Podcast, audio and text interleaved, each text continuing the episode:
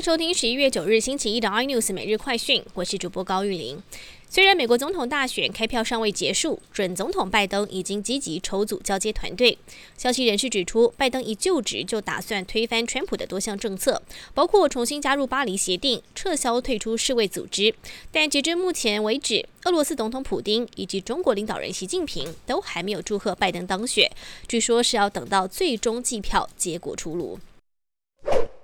至于还不愿承认败选的川普，今天没有公开行程，但依旧在 Twitter 发文怒批为何是媒体决定谁来当总统，说真的长知识了。不过根据了解，川普的女婿库许纳则是劝他认输，而且对选举采取法律救济措施。而第一夫人梅兰妮亚也传出，现在只是在数日子，打算在川普离开白宫之后，要向这位枕边人提出离婚要求。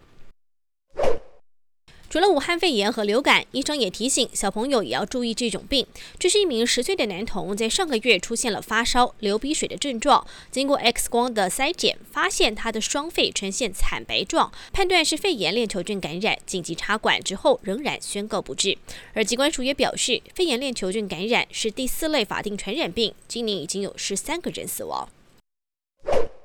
美选几乎抵定结果，市场也预期中美贸易战将会缓和。台股今天开高走高，台积电、大力光、红海三王同步上扬，一度冲上一万三千一百四十九点，站上万三关卡，再度改写历史新高。除此之外，在华为禁令有机会获得松绑的预测之下，也激励了华为概念股表态大涨。